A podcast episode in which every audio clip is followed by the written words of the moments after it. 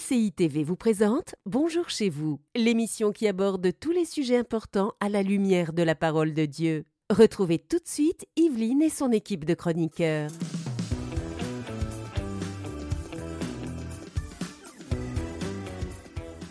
Bonjour à tous, bienvenue dans Bonjour chez vous.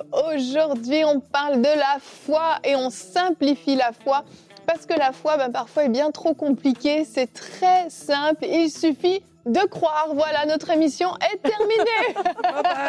Bravo. Salut les filles, ça va bien? J'ai simplifié, hein. on avait ah bah dit qu'on simplifiait la foi, là c'est simple. C'est ça, mais finalement c'est ça. Mais oui. bon, on, va, on va développer quelques minutes. On va développer quelques minutes avant d'arriver à notre C'est mon histoire. Un très très beau témoignage aujourd'hui, c'est un frère qui s'appelle Tony qui est venu nous raconter comment bah, justement une parole de foi la guérie de sclérose en plaques. Un très beau témoignage qu'on découvrira donc en deuxième partie d'émission. Mais pour l'instant, on va commencer cette émission avec toi, Annabelle, dans la pensée du jour.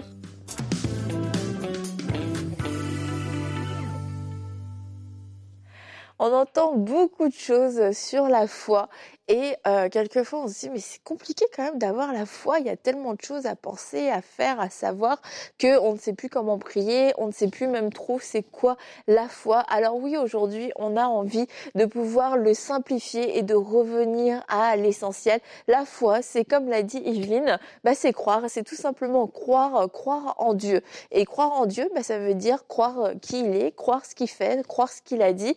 Et c'est d'avoir, Jérémie avait donné une, une définition de la foi, c'est avoir une très grande confiance en Dieu. Mhm. Et euh, je trouve que ça résume très bien la foi. Et après, oui, il y a plein de choses qui vont en découler, bien entendu, dans notre façon de penser, dans notre façon de prier, dans notre façon de faire, dans nos choix, dans nos décisions. Mais la foi en tant que telle, cette définition de la foi, avoir une très grande confiance en Dieu, eh bien, je crois que ça résume bien ce que peut être la foi. Et on va ensemble aller lire ce passage dans Hébreu, euh, Hébreu 11, le passage de base pour la foi que je vais lire euh, en euh, dans la version parole de vie. Croire en Dieu, c'est une façon de posséder. Bon, déjà, croire en Dieu, ils ont dit croire en Dieu au lieu de la foi. Croire en Dieu, c'est une façon de posséder déjà les biens qu'on espère et c'est être persuadé que les choses qu'on ne voit pas existent vraiment. Bon, sympa comme version. je trouve que mhm. bah Aurélie, c'est ta version. Oui. Euh, je trouve que c'est une version qui euh, qui est très explicite. Donc voilà, la foi, c'est croire en Dieu. Et c'est quoi croire en Dieu? C'est posséder déjà les biens qu'on espère. Ça veut dire les choses que je n'ai pas encore, eh bien, je les possède déjà et je vis comme si je les avais. J'ai cette pensée, j'ai déjà ces choses. Je vis pas en me disant jamais je ne les aurai. Il faut que je demande, que je demande, que je demande. Non, je les possède. Je les ai juste pas encore entre les mains. Et la deuxième chose, c'est être persuadé que les choses qu'on ne voit pas existent vraiment. Donc, il y a des choses dans notre vie qu'on ne voit pas, qui ne sont pas, euh, qui ne sont, qui ne se sont pas encore matérialisées, mais j'ai cette ferme conviction qu'elles existent parce que c'est Dieu qui l'a dit. Je crois que je vois cette guérison, que cette guérison que je ne vois pas encore, bah, je suis convaincue qu'elle existe. Je suis convaincue qu'elle va se matérialiser dans mon corps. Alors je vis avec cette conviction d'être guérie. Pour donner un exemple par rapport à la foi.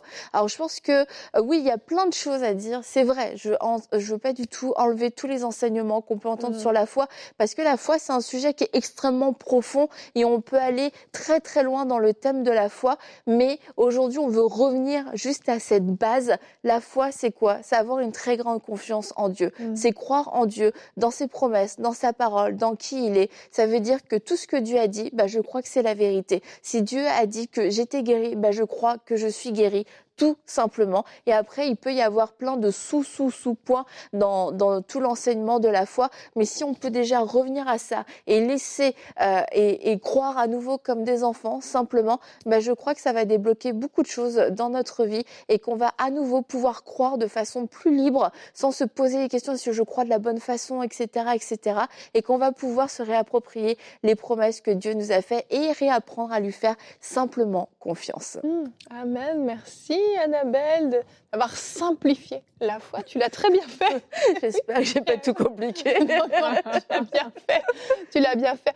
En fait, j'ai remarqué que bien souvent, quand on doit avoir la foi pour quelque chose, on va mettre tellement toute notre énergie à dire il faut que j'ai la foi, il faut que je crois, il faut que je crois, il faut que je crois, qu'on oublie de fixer nos yeux en fait sur celui qui est, comme le verset le dit, hein, le rémunérateur de notre foi, sur Jésus-Christ en fait. Mhm. Et on se trompe de cible. On est, ça nous centre en fait sur nous-mêmes parce qu'on essaie de développer quelque chose en nous, alors que cette chose va se développer automatiquement si on fixe nos yeux sur Jésus-Christ. Mhm. Et c'est là toute la différence en fait. Et c'est vrai, il y a eu énormément d'enseignements et je suis tout à fait d'accord avec toi. C'est pas du tout une mauvaise chose, mais il faut faire attention de ne pas venir intellectualiser quelque chose qui en fait se fait spontanément. Un enfant va croire, va faire confiance à ses parents dès le début en fait. Après peut-être qu'il va être déçu en grandissant et sa, sa confiance va diminuer. Mais à la base, quand Avec Dieu, Dieu ne nous déçoit jamais, Dieu ne nous déçoit jamais. Mais un enfant, on n'a pas à lui apprendre à croire que euh, quand il dit à sa maman, bah, j'ai faim, est-ce que je peux avoir quelque chose à manger? Bah, Sa maman va lui donner à manger ou elle va lui dire, attends, dans cinq minutes, on va passer à table. Mais l'enfant ne se pose pas de questions. Est-ce que vraiment, est-ce que vraiment elle va le faire ou non? C'est spontané, c'est naturel. Et en fait, bah, le chrétien, spontanément à la fois en fait en lui lorsqu'il fixe ses yeux sur Jésus-Christ et pas lorsqu'il fixe les yeux sur lui-même ou sur les circonstances. C'est là toute la, petite nuance en fait qui fait que parfois on s'égare et on se perd et on se trompe de cible en fait euh, avec nos yeux. Mmh, effectivement, et même par rapport à ce que tu dis, en fait, on manifeste euh, la foi tous les jours. C'est ça. Tu vois, si tu viens et tu t'assois sur cette chaise, c'est parce que tu crois qu'elle est là et que tu peux t'asseoir dessus. Mmh. Mais quand il s'agit des choses spirituelles, c'est souvent comme si on a oublié euh, tout et on veut commencer, comme tu dis, à, à, intellectualiser, à trop penser. Mais Annabelle l'a dit, trois, c'est avoir confiance en, Dieu. Et mmh. maintenant, ce qui va peut-être aider les gens, parce que justement, pour empêcher que la raison ne tourne, mm-hmm. ce qui peut aider, c'est de mettre en pratique sur la base de la foi, tout simplement. Parce que ça aussi, c'est une dimension de foi. C'est de poser des bonnes actions par rapport à ça. Mm-hmm. Donc, tu mets en pratique euh, euh, ce que tu crois. Et puis là, tu vas voir qu'alors que tu es en train de marcher sur ce chemin, mais il y a des choses qui se passent. Je crois que beaucoup de personnes pensent que la foi est compliquée mm parce que ne mettant jamais les choses en pratique, hmm. ça tourne juste dans la tête, dans la tête, dans la tête, dans la tête. Du coup, il n'y a rien qui se passe. Et puis on se dit au final, ah, mais c'est trop dur. Mais si tu crois en Dieu, et, c'est pour des choses simples, hein, je me rappelle quand j'étais jeune convertie, euh, le pasteur avait donné une parole. Il disait que tu peux pas, euh, tu peux pas continuer à faire la même chose et espérer avoir des résultats différents. Et juste sur cette parole qu'il a dit, j'ai dit, OK, je vais changer ma façon de faire les choses au lieu d'envoyer euh, euh, ma lettre, je dois envoyer une lettre par mail, je vais l'envoyer par la poste. Mm-hmm. C'était aussi simple que ça. J'avais mis en pratique. Une parole ne fait plus les choses de la même manière. Quelquefois, on, on s'attend à de grandes, grandes, grandes choses. Pour mon cas, ben, c'était la chose qu'il fallait faire. Ça a produit de très bons résultats.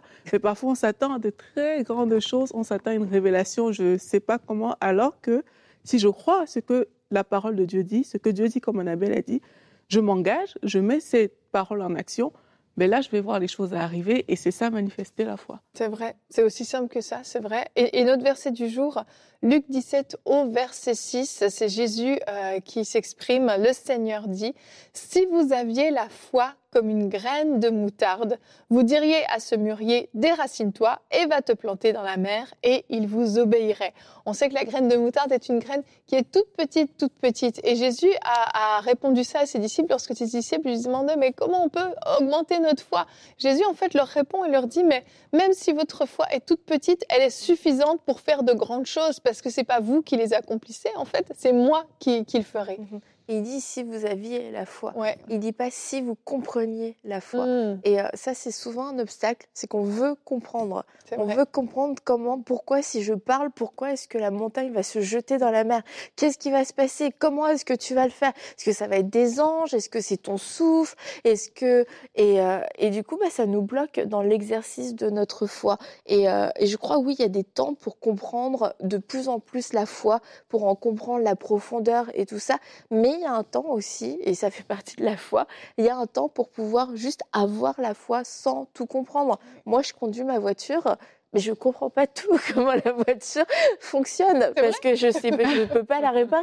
Je sais qu'on m'a appris comment conduire une voiture, mais on m'a pas appris euh, comment fonctionnait mon moteur parce que on a décidé, on a jugé bon que on pouvait être un conducteur sans être un mécanicien. Et aujourd'hui, on peut être un croyant et avoir une personne de foi sans être un professionnel de la foi où on comprend absolument tout la foi dans ses détails. Encore une fois, je crois que les enseignements sont bons parce qu'on est, c'est bien d'avoir plus de connaissances, mais il faut pas que ça nous empêche, euh, ça nous empêche de mettre en pratique notre foi parce que c'est ce que Dieu dit. Ayez foi, ayez la foi. Si tu as la foi, et il nous dit, et la foi, saisis juste la foi, et c'est en pratiquant la foi de toute façon qu'on va mhm. aussi de plus en plus la comprendre, qu'on va vivre de plus en plus de choses. Mais si on veut tout comprendre avant de pouvoir l'exercer, on va se priver. Comme les enfants, bah, ils marchent avant de comprendre comment ils marchent. Ils marchent bien souvent avant de parler. Donc si tu es là en train de toi leur expliquer le corps, l'anatomie, les muscles et tout, le pauvre, il va pas marcher. C'est sûr. Bah, moi, je marcherai toujours pas. non, mais vrai. Non, c'est vrai. Je pense qu'il y a des fois où c'est nécessaire en fait de se parler même à, à soi-même, parce qu'il y a tout un tas de pensées qui viennent, il y a tout un tas de choses qui gravitent autour de nous, et on a besoin des fois de, de se fortifier soi-même et de recentrer notre foi. Je me souviens, il y, a, il y, a, quelques mois, vous le savez les filles, notre famille a vécu un, un petit bouleversement, toute notre routine a été bouleversée, beaucoup de choses se sont passées, et pour moi, ça concernait particulièrement mes enfants, mm. c'était difficile, vraiment très difficile. Et euh, régulièrement, en fait, dès que je sentais l'inquiétude monter, le stress ou juste des pensées, est-ce que c'était la bonne chose, est-ce qu'il faut faire ça? Mais je me souviens, je me disais, et, et à haute voix, hein, Seigneur, je te fais confiance. Mais c'est pas pour lui que je disais ça, c'est pour moi.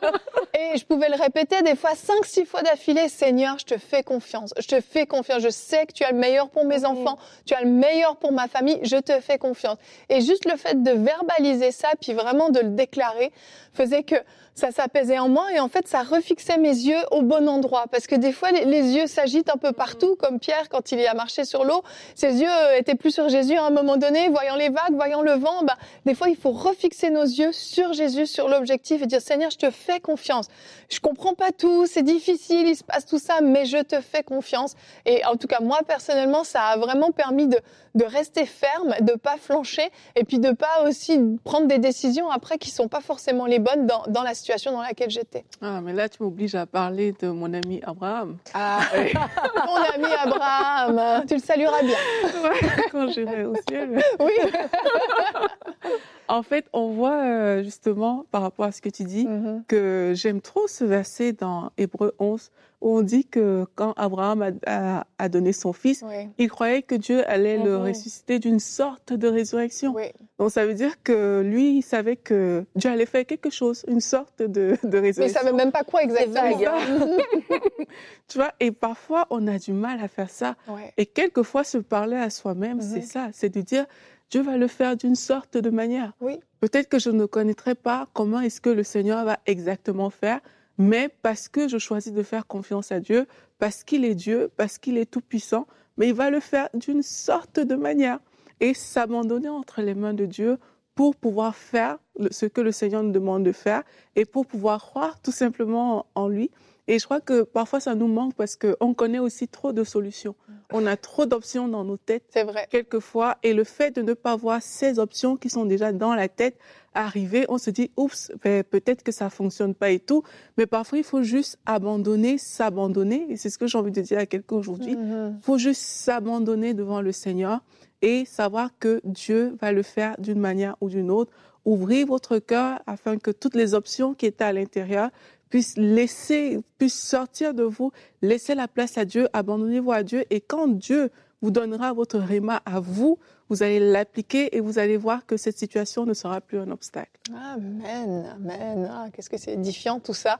Bon, ben, on avait pas mal de choses à dire finalement. Ah, non, mais c'est vrai, je suis bénie moi-même euh, par ce contenu. J'espère que vous l'êtes aussi à la maison, que vous êtes bénis. Et je pense en tout cas euh, que si nos échanges ne vous ont pas bénis, ce témoignage le fera, j'en ai aucun doute. Je vous laisse découvrir le magnifique témoignage de Tony.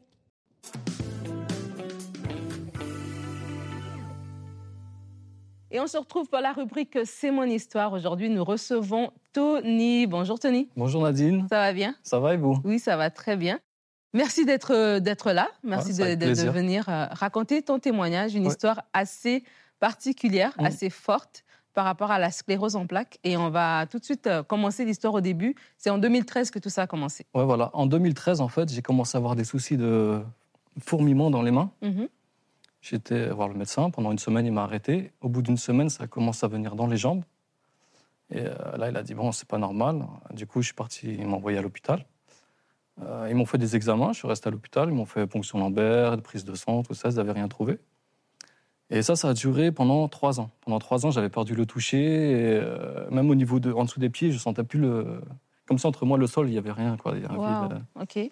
Ça, ça a duré pendant trois ans.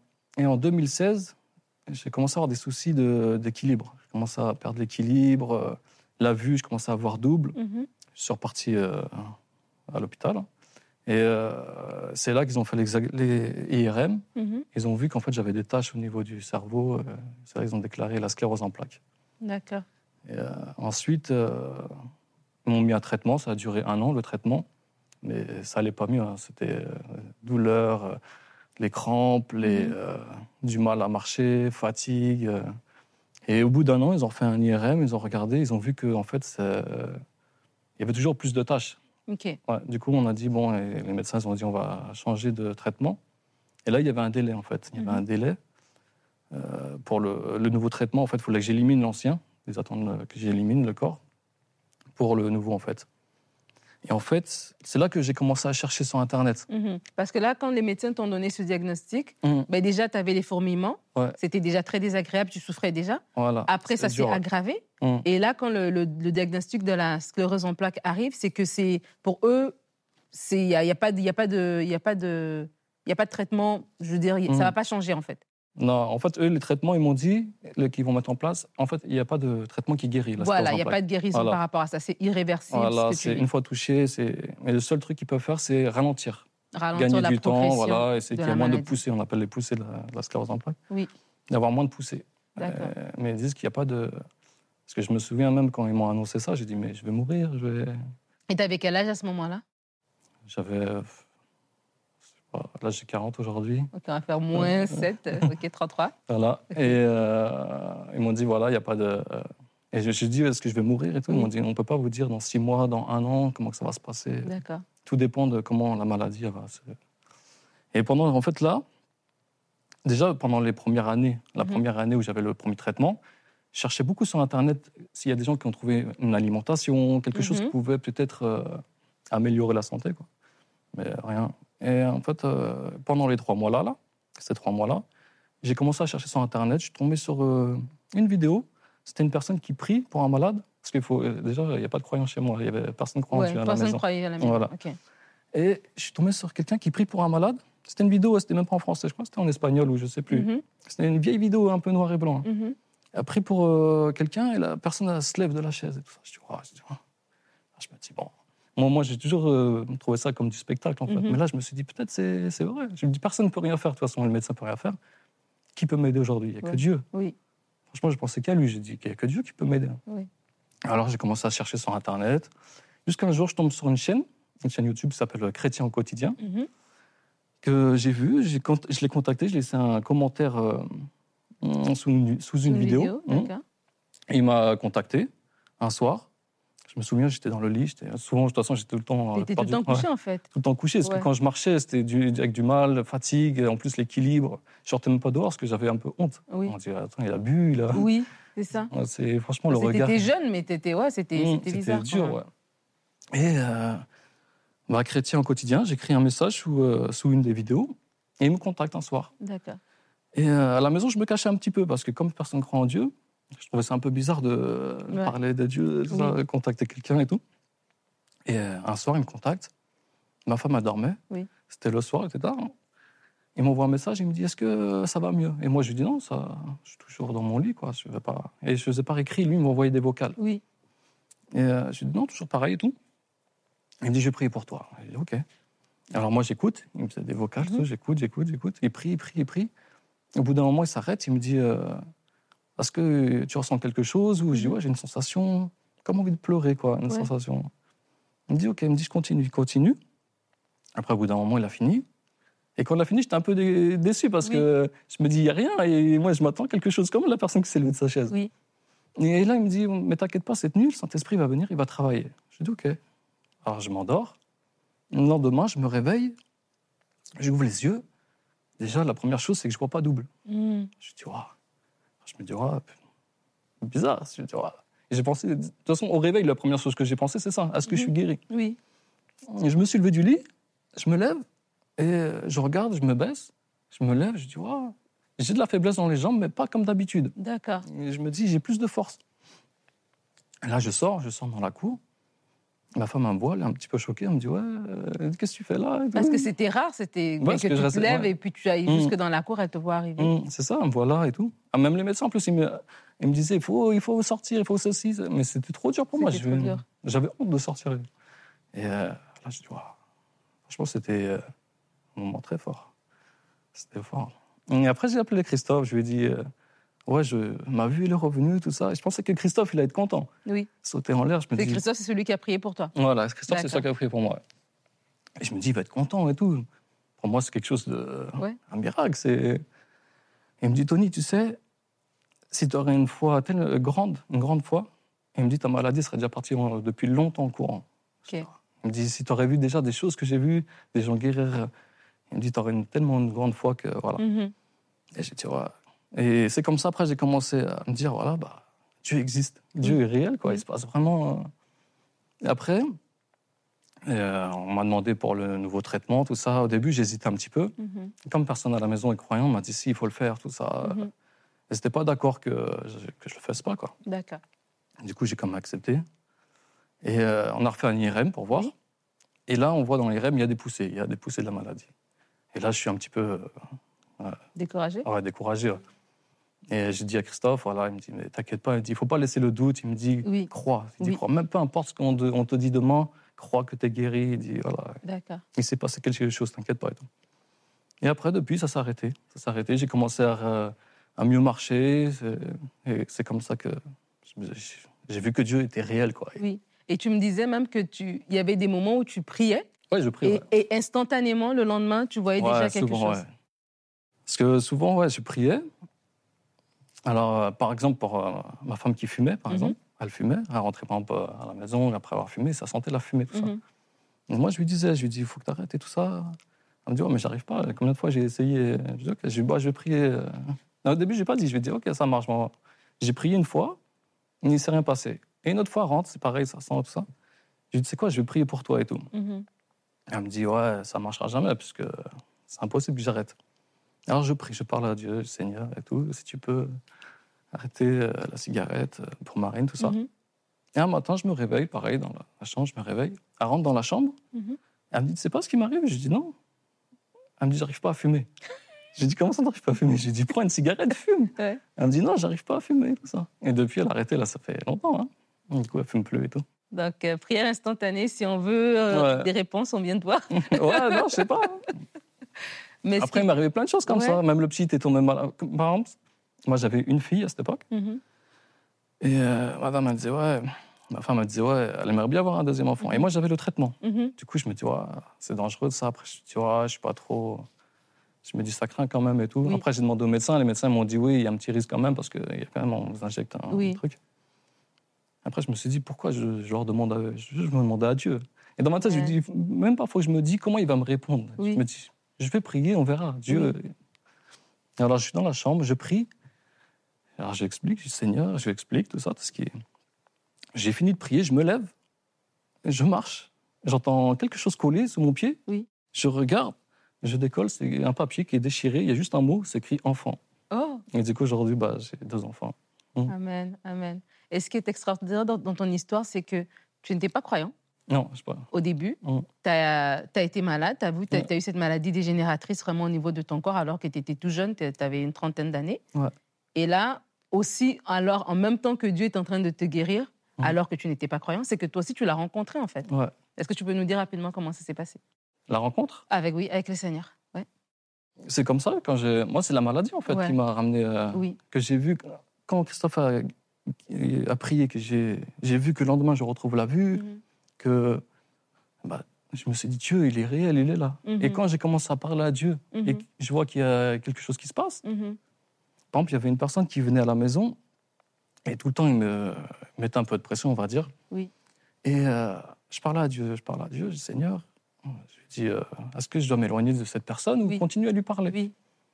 Et un jour, je vais sur euh, l'ordinateur, j'essaie un logiciel en fait pour faire du 3D. Moi, je n'ai pas réussi, mais 3D. Et il y avait une image de. C'était un avion, une image.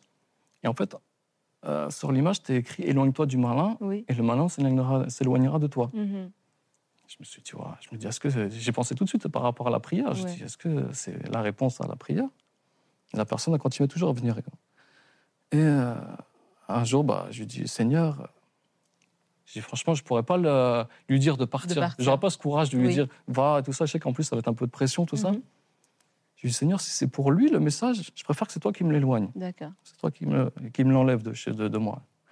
Et du jour au lendemain, le lendemain, il n'est plus revenu. Et pourtant, c'est quelqu'un qui habitait euh, dans ton quartier Dans la même ville. On habite dans, la, même, ville. Donc, c'est quelqu'un qui te fréquentait, mais tout d'un coup, un ami, du jour au lendemain. Voilà. En fait, on est, quand je suis devenu euh, chrétien, croyant que je croyais en Dieu, c'était la, pression. La relation, n'était pas bonne. D'accord. Mais je trouve que c'est tellement beau ton témoignage. Ce, que, ce qui est bien, c'est qu'en date d'aujourd'hui, mm. quand tu vas faire tes contrôles, parce que tu as quand même à faire des contrôles, c'est que les médecins, ils voient qu'il y a des tâches, mm. mais sur ton corps. Voilà. En fait, il n'y a, pas de nouvelles tâches. Il n'y a pas de nouvelles tâches. De nouvelles tâches. Non, ça s'est arrêté, les, les, les, les, anciennes sont toujours là, toujours. Mais j'ai pas de séquelles. Et, les médecins ne savent pas expliquer en fait. Parce que normalement, selon leurs calculs à eux, mm. tu devrais voilà, avoir euh, tout, tout, ce que tu avais comme problème, mm. trouble de la vue et tout ça, au niveau de marché, au niveau de, de, de, de tout ce que tu avais comme problème. J'ai tout récupéré. Même des fois, quand, euh, pourtant je leur ai dit plusieurs fois que je marche, que je suis illimité à la marche. Oui. Mais quand même, quand, des fois ils me prennent seul, ils me disent Mais quand même, vous marchez combien de temps? J'ai dit non, mais je marche, je marche. J'ai dit si j'arrive plus à marcher, c'est parce que je suis fatigué. C'est tout. Mais pas la fatigue d'une maladie, c'est une fatigue. Euh, voilà, quelqu'un par exemple, vous me dites de courir, je vais m'arrêter euh, parce que je suis pas sportif, mais voilà, c'est. Tu as tout récupéré. Et tu m'as envoyé une vidéo aussi par WhatsApp de toi avec ton épouse que tu l'as portée sur, tes épaules. Et tu as marché. C'est mmh. incroyable. Ah, c'est fou. C'est incroyable alors que tu étais alité, alors mmh. que tu as une maladie, qui avais une maladie qui était dégénératrice. Donc, mmh. tu allais tu perdais en fait tout. Je perdais, ouais. Et là, tu as tout récupéré. J'avais même l'impression que je m'enfermais dans mon corps en direct. Que des fourmis, que des. Voilà, je ramassais, je touchais quelque chose qui était petit. Si je ne le voyais pas, que je le, je prenais, ben, je ne savais pas si c'était dans mon doigt. C'était difficile. Et aujourd'hui, Dieu t'a restauré, guéri à 100%. Ouais, je suis bien là. Suis... C'est comme euh, mon fils, il avait quoi, six mois, il est tombé malade. Il est tombé malade et tout. Et pendant une semaine, il reste à l'hôpital. Il reste à plus que ils faisaient du 39-40 pendant une semaine. Mm. Ils avaient mis des trucs, des... Vous savez qu'on met dans les glacières pour refroidir, sur les gouttes à gouttes, tout ça, ce qui servait pour nourrir aussi de ça. Et il disait, on ne sait pas ce qu'il a. Et il dit, là, ça craint parce que ça va faire une semaine. Euh, le cerveau, le poumon, le cœur, il doit être touché. Euh, est-ce qu'il est resté trop longtemps en température? Et j'étais resté avec ma femme à l'hôpital pendant une semaine avec lui. Et l'infirmière nous dit Bon, voilà, ça fait une semaine que vous êtes là, il faut qu'un des deux parte. Mhm. Parce que normalement, vous n'avez pas le droit de rester. Euh, exceptionnellement, vous allez laisser. Alors, au bout d'une semaine, moi, je m'en vais. Et sur le trajet, euh, je me rappelle, il y a une sœur euh, de l'église où je vais, de l'Assemblée, et elle m'a dit Parle à Dieu, tout ça, parle avec ton cœur, tout ça. Parce que j'essayais de prier sur place à mhm. l'hôpital, mais il ne se passait rien. Pour qu'il ait la guérison, il ne se passait rien. Et sur le trajet, j'ai quoi? J'ai peut-être 30 minutes de trajet. Hein. Je parle à du Seigneur et tout ça. Je dis C'est pas possible souffrance et tout. Je pense que c'était dur ce moment-là. Ouais. Et, euh, je sais, ouais, je ne prends pas trop. Euh. ouais. Et j'ai 30 minutes. Et j'arrive à la maison. Et je fais un bisou avec ma femme. Oui. Et, on voit que le petit, il pleure. Moi, je n'ai pas reconnu le pleur, mais ma femme a dit qu'il pleure comme s'il avait faim. Ok. Elle lui fait un fond de biberon, parce qu'habitude, il ne boit pas. Hein. Oui. Et il boit. Je dis, oh. Elle fait un biberon et il boit. Je dis, un biberon complet, il boit. Et là, je lui dis, c'est quoi? Je lui dis, il est guéri. Amen. Je lui dis, tu as entendu ma prière. Amen. Le lendemain, plus de fièvre. Amen. Le lendemain, plus de fièvre. Ils l'ont gardé peut-être encore euh, une semaine. On l'a transféré. Ils l'ont transféré, comme on est dans l'Oise, ils l'ont transféré à Paris. Ils ont cherché, émotion, on a cherché partout, il n'y a aucune séquelle. Amen. Mm. Bah, je rends gloire à Dieu pour tout ce qu'il a fait dans ta vie, Tony. Dans la vie de ta famille aussi. Mm. Et aussi ce que ce qu'il met dans ton cœur, tu es un intercesseur quand même. Mm. tu pries et Dieu entend et Dieu fait des choses. Mm. Vraiment, merci d'être venu partager ton avec plaisir. Merci beaucoup. De rien. Waouh, trop beau. Excellent. Ah, vraiment, super beau, super beau. Vous voyez, la foi, c'est simple. c'est vraiment simple. C'est puissant. oui, c'est puissant. C'est puissant. Et voilà, je pense que j'ai rien à ajouter parce que je trouve que ce témoignage illustre parfaitement la simplicité de la foi et la puissance de la foi, effectivement. Je vais vous laisser là-dessus. Je vais laisser de digérer ce magnifique témoignage, tout comme nous, on va le digérer sur ce plateau. Que Dieu vous bénisse. Et on se retrouve la semaine prochaine pour de nouvelles émissions de Bonjour chez vous. Cette émission a pu être réalisée grâce au précieux soutien des nombreux auditeurs de MCI TV. Retrouvez toutes les émissions de Bonjour chez vous sur emcitv.com.